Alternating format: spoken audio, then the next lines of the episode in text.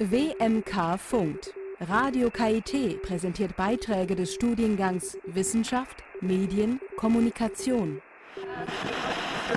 Herr Professor Bös, Sie erforschen die langfristigen Wirkungen von Sport auf junge Erwachsene an 150 Studenten des KIT. Wie genau sind Sie vorgegangen? Wir haben 150 Studierende aus den verschiedenen Fachrichtungen untersucht und unsere Fragestellung war, gibt es denn Zusammenhänge zwischen der kognitiven Leistungsfähigkeit, und da haben wir primär die exekutiven Funktionen untersucht, und der Motorik. Hintergrund war, wir hätten dann hinterher gerne Interventionsstudien gemacht, in denen wir die Motorik gefördert hätten und dann gehofft haben, dass wir einen Transfer haben auf die kognitiven Leistungsfähigkeiten. Das hat sich leider so in der Form nicht herausgestellt. Und warum nicht? Der Hauptpunkt war eigentlich der, dass die Studierenden, das kann man sich auch sehr leicht vorstellen, die sind natürlich sehr gut in der kognitiven Leistungsfähigkeit. Das heißt, da tritt schon ein gewisser Deckeneffekt auf. Das heißt, um hier noch Steigerungen zu erzielen, muss man ganz gezielt an der Kognition intervenieren und eine motorische Intervention, die ja letzten Endes eine Breitbandintervention ist, von der kann man nicht erwarten, dass die dann Auswirkungen hat auf die exekutiven Funktionen. Es sieht ganz anders aus, wenn Sie in Probandengruppen gehen, die hinsichtlich ihrer kognitiven Leistungsfähigkeit eingeschränkter sind. Also beispielsweise, wenn Sie solche Studien machen bei Behinderten, da wissen wir sehr gut, es gibt ganz enge Zusammenhänge zwischen Motor und Kognition. Wir finden auch diese Zusammenhänge im Seniorenbereich, also gerade auch bei Senioren mit eingeschränkter kognitiver Leistungsfähigkeit, also bei Demenz, da wissen wir, dass wir mit Motorik sehr gut auch kognitive Faktoren beeinflussen können. Und wir wissen es auch im frühkindlichen Alter. Also bei Kindern ist der Zusammenhang zwischen Motorik und Kognition auch evident. Haben Sie denn überhaupt erwartet, bei Studenten ein anderes Ergebnis zu erhalten als bei Grundschulkindern? Ja, wir hatten gehofft, wir finden das Gleiche. Aber die Zusammenhänge, die wir bei den Grundschulkindern haben zwischen Motor und Kognition, die haben wir aus den Gründen, die ich gerade eben erläutert habe, nicht gefunden. Können Sie denn sagen, dass ein akuter Bewegungsmangel sich negativ auf die Konzentration beispielsweise auswirken könnte? Es gibt viele Studien zu Sedentary, also zum passiven Lebensstil.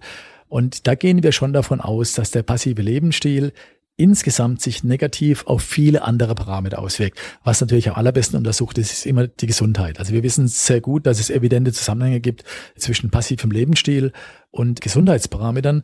Aber wir vermuten auch, und das wissen wir auch wiederum aus Studien mit Kindern, auch Studien mit Erwachsenen, dass es hier Zusammenhänge gibt, auch zu den kognitiven Faktoren. Also jemand, der insgesamt träge ist, ist halt eher in allen Bereichen dann träge. Sie würden also den Studierenden definitiv empfehlen, fit zu sein. Ja, ich würde in jedem Fall den Studierenden empfehlen, was für ihre körperliche Fitness zu tun. Erster Grund, und das ist ein Grund, der nun wirklich auf der Hand liegt, ist, Fitness hat unmittelbar etwas mit Gesundheit zu tun. Wir wissen, dass Menschen, die ihr Leben lang aktiv sind, die einen guten Fitnesszustand haben, dass die eine bessere Herzgesundheit haben. Wir wissen auch, dass Fitness eine gute Prophylaxe ist gegen Rückenkrankheiten.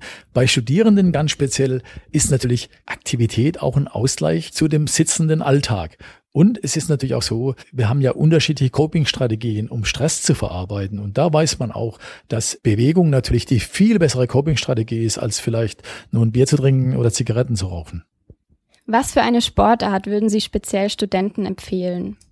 Also es ist ja so, man macht ja nur die Dinge, die einem Spaß machen. Also das heißt, man muss sich immer die Leute ganz genau angucken und muss auch immer fragen, was macht euch den Spaß, was sind eure Motive zum Sporttreiben? Und dann wird es ganz unterschiedliche Sportarten geben, die unterschiedliche Passungen haben. Also ich glaube, dass Studierende in der Mehrzahl auch die Lust haben, sich richtig anzustrengen. Das sehen wir hier bei uns am Sportinstitut tagtäglich im Hochschulsport, in dem 6000 Studierende sind, die mit Freude ihre Sportarten betreiben. Wenn man den Sport nur als Ausgleich betreibt, nur unter Gesundheitsmotiven betreibt, dann sind am günstigsten immer die sogenannten Ausdauersportarten, also die sanften Sportarten. Aber das ist nun nichts, was ich 22- und 23-Jährigen raten würde. Ich würde denen raten, strengt euch richtig an, dann macht euch das Sportreiben auch viel Spaß.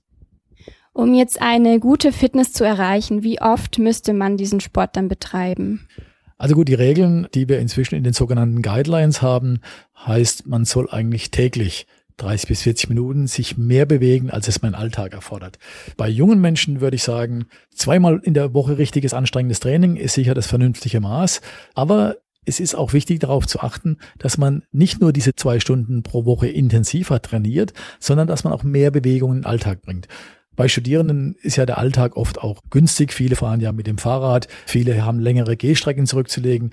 Also Studierende sind in der Regel nicht die Zielgruppe, die ganz stark unter Bewegungsmangel zu leiden hat.